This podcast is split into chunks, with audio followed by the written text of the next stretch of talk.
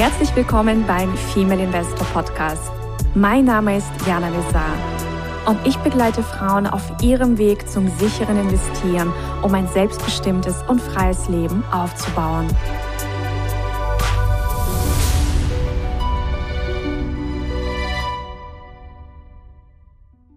Hallo liebe Investorinnen und zukünftige Investorinnen.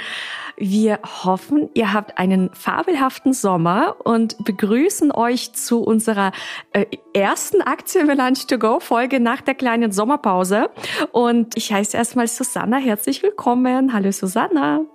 Hallo, liebe Jana. Hallo, ihr Lieben. Jetzt geht's endlich weiter mit der Aktienmelange und auch mit einem sehr, sehr spannenden Thema. So ist es. Nachdem wir letzte Woche mit Marius Kölsch über die ganzheitliche Gesundheit geplaudert haben, sprechen wir heute darüber, wie kann man denn ein ganzheitlich gesundes Unternehmen erkennen, beziehungsweise wir spielen heute so ein bisschen Sherlock Holmes und schauen uns explizit an, welche Warnhinweise können darauf hindeuten, dass das Unternehmen schlecht dasteht und wir als Investorinnen unser Geld verlieren könnten, weil das Unternehmen pleite geht. Und wir haben auch eine ganz interessante Geschichte dazu oder auch, also warum wurden wir auch überhaupt zu dieser Folge inspiriert? Unter anderem hatten wir oder haben wir, also aktuell sogar noch im Mentoring eine Teilnehmerin und sie ist von ihrem Beruf Stewardess und hat bei einigen Airlines gearbeitet und unter anderem bei der Air Berlin. Und ihre, ich kann mich wirklich noch an ihre aller, allererste Frage im Mentoring erinnern. Die hat sich vorgestellt und sagte sie, also quasi zu mir, Janne, ich verstehe nicht, warum die alle pleite gehen. Also das ist sozusagen schon der, also ich glaube, die dritte oder vierte Airline, bei der sie gearbeitet ist, die pleite gegangen ist. Und sie hat das einfach überhaupt nicht verstanden. Und das Mentoring hatte jetzt auf jeden Fall geholfen, mal die Zahlen zu analysieren und zu verstehen, dass es einfach abzusehen war. Da waren, also da wimmelte es regelrecht von Warnhinweisen. Und diese Warnhinweise wollten wir mit euch auch teilen. Wir ähm, erinnern uns auch vielleicht noch mal ganz kurz zurück. Also Air Berlin war die zweitgrößte Airline in Deutschland und sie sind 2017 in die Insolvenz gegangen.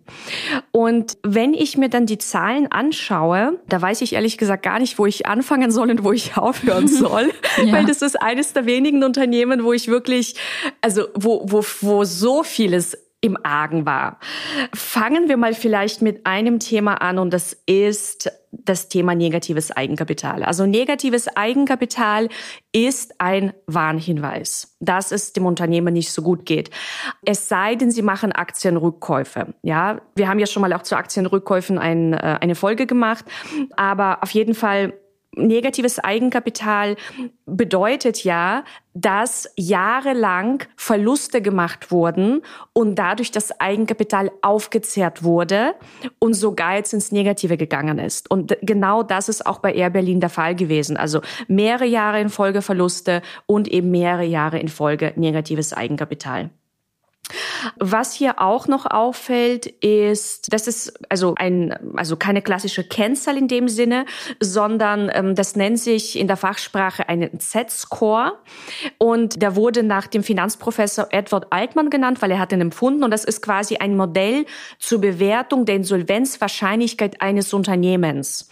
Und wenn dieser Score unter 1,8 ist, dann bedeutet es, dass einfach die Insolvenzwahrscheinlichkeit sehr, sehr hoch ist, also in den nächsten ein, zwei Jahren, dass das Unternehmen tatsächlich pleite geht. Und wenn wir uns Air Berlin anschauen, dann ist es zum Beispiel auch so, dass, also viele Jahre dieser Z-Score, also das, was mir jetzt überhaupt hier in meiner Plattform angezeigt wird, wo ich immer die Zahlen checke. Ich scroll da jetzt auch ganz kurz nochmal hin. Also ich habe jetzt zum Beispiel ab 2009 diese Zahl gerade verfügbar und bis 2015, 2015, 2016 und da war es jedes Jahr quasi in diesem schlechten Bereich, in diesem riskanten Bereich, also unter 1,8. Wir hatten hier auch natürlich das Thema unzureichender Cashflow oder ja, einfach negativer operativer Cashflow. Wir haben ja auch schon mal eine Folge darüber gemacht, wie erkennt man Qualitätsunternehmen, also wie spricht man auch so diese Unternehmenssprache? Und da ist auch diese Begrifflichkeit operativer Cashflow schon mal gefallen. Also das ist etwas, was äh, mir persönlich in der Unternehmensanalyse immer ganz, ganz wichtig ist, weil Gewinn ist Ansichtssache und Cashflow ist ja Tatsache. Und du kannst halt Gewinn, ich sag mal, steuern auf eine gewisse Art und Weise, natürlich auch viel im legalen Bereich, aber du kannst Gewinne trotzdem trotzdem steuern. Cashflow lässt sich einfach nicht so leicht manipulieren.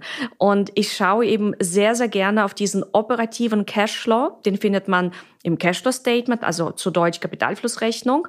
Und wir sehen hier auch, also viele Jahre, nicht alle Jahre, aber viele, viele Jahre in Folge, so vor allem seit 2010 bis 2016, jedes Jahr war der, also der, der operative Cashflow negativ. Die Free Cashflows sind negativ, also seit 2005. Ja, 2006 war der Börsengang. Und also man sieht einfach, dass die Cash-Situation wirklich sehr, sehr schwach ist. Die äh, Cash-Ratio, die ich mir auch immer sehr, sehr gerne anschaue, die ist auch die letzten Jahre eher so im Bereich von ja 0,15, 0,17. Also es, es, es zeigt einfach, dass ja, die haben kein Geld verdient. Ja. Und deswegen wundert, wundert es mich halt einfach dann auch nicht, wenn so ein Unternehmen Insolvenz anmeldet, weil Unternehmen sind ja da, um trotzdem Gewinne zu machen. Ja, du kannst kein äh, Geschäftsmodell langfristig aufrechterhalten, wenn, wenn du keinen Gewinn machst. Ja, natürlich kannst du mal ein schlechtes Jahr haben. Du kannst auch mal ein, zwei, drei Verlustjahre haben. Auch das ist ja alles irgendwo verkraftbar, vor allem wenn eine gesunde Eigenkapitalbasis im Unternehmen vorhanden ist. Aber wenn das auch schon aufgezehrt ist und du dann auch noch kein Geld verdienst und du dann auch noch Schulden hast, dann, äh, ja, ja, also ist es ganz traurig, auf. dass natürlich auch da Aktionäre Geld verloren haben. Aber dieses, dieses Wissen um die Unternehmensanalyse ist einfach äh, ja, Gold wert, finde ich. Weil du solche mhm. Unternehmen gar nicht erst in dein Portfolio lässt. Also du, du erkennst einfach diese Warnhinweise und sagst so, das sind mir einfach ein paar zu viele und, und lässt das, also und lässt das Unternehmen links liegen. Und ein anderes Warnsignal ist, wenn zum Beispiel auch Lagebestände schneller wachsen als der Umsatz. Ja, also wenn das mhm. auch zu so einem Muster wird, ja, also wenn die Lagebestände schneller wachsen als der Umsatz. Weil das heißt einfach, die kriegen ihr Zeug nicht verkauft. Ja. Ja, und in der Folge musst du ja diesen Lagerbestand irgendwann abschreiben oder Teile von diesem Lagerbestand abschreiben. Das ist jetzt auch die spannende ja, Situation bei ähm, Adidas. Ja, die haben ja auch einiges ähm, mhm. auf Lager, was da gerade nicht hingehört. Genau. Kann auch sein, dass sie das inzwischen abgeschrieben haben, aber wenn nicht, dann wird das sicherlich ja demnächst fällig. Und ein weiterer Warnhinweis ist, wenn Forderungen schneller steigen als der Umsatz. Ja, Forderungen bedeutet ja, du realisierst zwar erstmal auf dem Papier einen Umsatz, aber das Geld ist noch nicht da. Ja, das heißt, du wartest aufs Geld, das wird erstmal als Forderung in der Bilanz eingebucht. Aber es kann natürlich genauso passieren, dass dieses Geld gar nicht erst eintrifft. Also das ähm, ist auch eine Situation, da darf man ähm, ja darauf Acht geben. Und ist das eigentlich sehr, sehr üblich in Branchen, dass man einfach mal so Forder oder auch sehr lange Forderungen hat über einen längeren Zeitraum? Ja, ja, ich sag mal, das ist auf jeden Fall branchenabhängig. Es ist auf jeden Fall branchenabhängig. Und das heißt, auch jede Unternehmensanalyse darf auch immer eingebettet werden in eine Wettbewerbsanalyse. Das heißt, mhm. ähm, auch wenn es um das Thema Schulden geht, es gibt sehr kapitalintensive Branchen, wo es quasi recht normal ist, dass die mehr Schulden haben als jetzt vielleicht andere Branchen. Ja. Aber dann gilt es auch also darum zu schauen, okay, wie ist denn dieses Unternehmen von der Schuldensituation im Vergleich zu den anderen in der Branche? Also man darf das auf jeden Fall immer in die Wettbewerbsanalyse einbetten oder die Wettbewerbsanalyse einbeziehen lassen. Ja, also sieht man eh vor allem bei den äh, Flugzeugoperatoren, dass da ja so wie Air Berlin oder auch andere gibt, die halt nicht so traumhafte Zahlen haben und andere, die eigentlich wieder ganz gut unterwegs sind. Richtig. Also während jetzt zum Beispiel in Pleite gegangen ist, hat ja ähm, Ryanair eigentlich ganz gut performt. Die haben auch wesentlich bessere Zahlen, also wesentlich bessere. Aber ja, man muss halt wirklich jede, man kann nie alles nur so pauschalisieren und sagen, die Branche ist jetzt nur schlecht oder nur weil etwas kapitalintensiv ist per se ist schlecht, sondern mm, oder Zykliker sind schlecht. Nein, also man muss sich jedes Unternehmen einzeln anschauen und zu einem bestimmten Zeitpunkt kann auch ein Zykliker sich wunderbar im Portfolio entwickeln. Ja, man mhm. muss halt wissen, wann kauft man die und das ja ist im Grunde einfach etwas, was du lernst. Also du weißt dann einfach ganz genau, wie du diese Sachen analysierst, wie du drauf schaust und wir haben ja auch ähm, diese eine Folge noch gemacht zu den Zombie-Unternehmen. Das ist natürlich auch ein ganz, ein ganz klarer Hinweis, dass es halt kein tolles Unternehmen ist oder dass es da zumindest einige Probleme gibt. Ja. Und vielleicht für diejenigen, die diese Folge noch nicht gehört haben, ähm, also Zombie-Unternehmen, es gibt viele Definitionen, wie man ein Zombie-Unternehmen definieren kann, aber eine der Definitionen ist, ein Unternehmen ist schon seit über zehn Jahren am Markt, also es ist kein Startup und das Unternehmen hat drei drei Jahre in Folge einen schlechten oder sehr, sehr niedrigen Zinsdeckungsgrad, also Interest Coverage Ratio auf Englisch, Zinsdeckungsgrad unter eins. Also für mich ist unter fünf schon ziemlich, wo ich sage, da wird schon langsam ein bisschen kritisch. Also da darf man ja. einfach drauf achten. Unter eins, drei Jahre in Folge bist du einfach ein Zombie. Und das haben auch meist Unternehmen, die eben schon, also die wachsen nicht mehr. Also die haben negatives Umsatzwachstum, die haben oft Verluste, die haben sehr hohe Schulden. Und bei den Schulden ist ja auch, also ist natürlich auch ein Warnhinweis. Also wenn wir jetzt schon über das negative Eigenkapital gesprochen haben, also wie viele Schulden gibt es in der Bilanz? Und wenn es eben, also sehr, sehr lange dauert, diese Schulden zurückzuzahlen, zum Beispiel aus dem operativen Gewinn, aus dem EBIT, also wenn es zum Beispiel 20 Jahre dauert oder 15 Jahre dauert, dann ist das halt äh, doch recht lange. Mhm. Und das, also es, es gibt einige einige Dinge, also und das sind jetzt noch nicht mal, also es ist jetzt nicht eine Liste von 100 Faktoren oder also Kennzahlen, die du dir da anschaust. Also allein mit diesen wenigen kannst du schon mal zumindest rausfinden, ja, läuft's da gut oder läuft's da eher nicht so gut?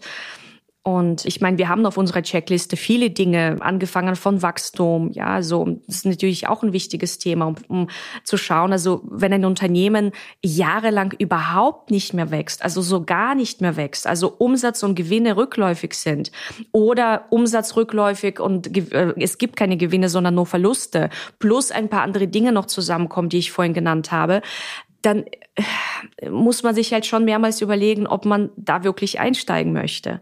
Mhm. Und die Zahlen sprechen halt mit uns. Die sind ja wirklich sehr, sehr kommunikativ. Ja. Ja, aber wir wollten mit euch einfach mal so diese kleine Geschichte teilen, weil das ist wirklich so aus der Praxis, dass einfach eine Stewardess äh, sich gewundert hat, warum geht mir meine Arbeitgeber pleite? Und jetzt versteht sie das, jetzt ähm, ist sie auch in der Lage, die Zahlen selbst zu lesen und wundert sich natürlich überhaupt nicht, dass die pleite gegangen sind. Also es lohnt sich hinzuschauen und Aktien nicht einfach nur blind zu kaufen. Genau. Ja, auch vielleicht nochmal ähm, abschließend ein Gedanke, weil ja auch Leonie, äh, also der Automobilzulieferer Leonie, in der Presse war, ganz lange oder auch aktuell noch ist. Und da sieht's ja auch gerade so aus, dass die Aktionäre leer ausgehen. Und da gab's auch den einen oder anderen Warnhinweis.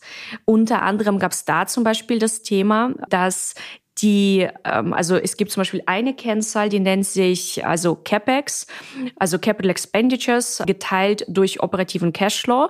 Also wie viel sozusagen wird in Sachanlagevermögen investiert im Verhältnis zu dem operativen Cashflow.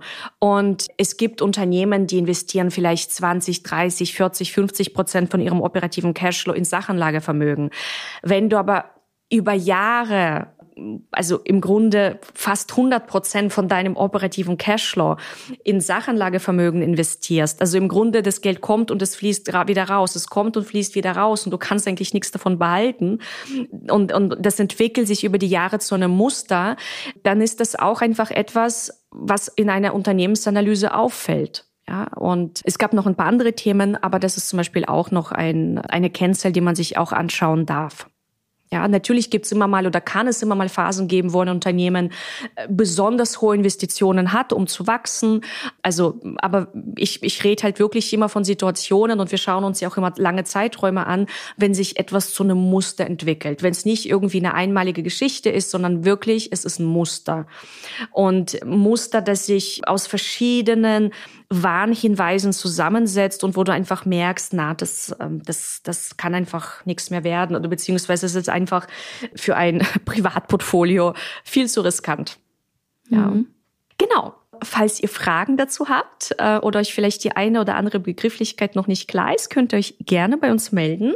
Und ja, wer auch Lust hat, ähm, überhaupt mal so in diese ganze Investmentwelt äh, reinzukommen. Also wir haben ja Investorinnen, die noch ganz am Anfang stehen, die vielleicht wirklich so ihre ersten zarten Schritte erst gemacht haben und trotzdem sich noch so ein bisschen verunsichert fühlen von dieser, ja, von diesem Dschungel, von diesem Investment-Dschungel. Und äh, da habe ich jetzt auch was ganz äh, Wundervolles kreiert. Und zwar ist es der Guide durch den Investment-Dschungel. Das ist eine Challenge. Und äh, das wird jetzt im August stattfinden. Das verlinken wir hier, ähm, also 29. bis 31. August. Und wird auch ähm, regelmäßig sein. Das heißt, wenn ihr jetzt auch diesmal nicht dabei sein könnt, dann wird das ähm, auf jeden Fall auch wiederholt werden. Und da ist einfach das Ziel, überhaupt erstmal eine Klarheit zu schaffen, was ist dieses Investieren überhaupt? Was gibt's für Möglichkeiten und was was macht auch für dich als Investorin Sinn? Also welche Investmentarchetypen bist du auch? Äh, weil obwohl es so vieles da draußen gibt, heißt das nicht, dass alles zu dir zu dem jetzigen Zeitpunkt passt. Ja.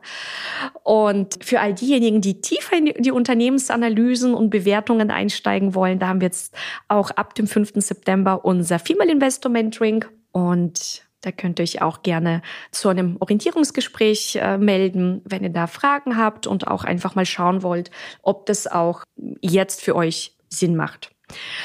Ja, in diesem Sinne wünschen wir euch einen wundervollen Tag und es sind jetzt auch gar nicht mehr so viele Wochen im Sommer. Ich, ich, ich sehe gerade, das ist mhm. also eigentlich nur noch ein paar Tage. Ist das nicht traurig? Naja, wir haben es ja doch hier auf Mallorca etwas wärmer, noch etwas länger. Also ja, aber allein dieser Gedanke, dass der Sommer vorüber ist, irgendwie macht mich das melancholisch. Oh. ich weiß, ich habe diesmal das Gefühl gehabt, dass der Sommer besonders schnell vorübergegangen ist. Ich weiß nicht, woran das liegt. Ja, aber das habe ich auch, dass der irgendwie sehr schnell wieder vorbei war.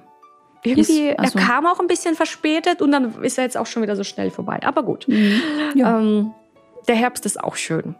Genau. Den genießen wir noch die restlichen Tage im Sommer und bis ganz bald, bis zur nächsten Folge.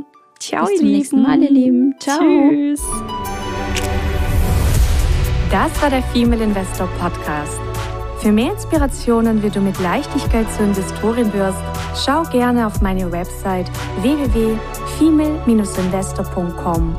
Bis zum nächsten Mal, deine Jana.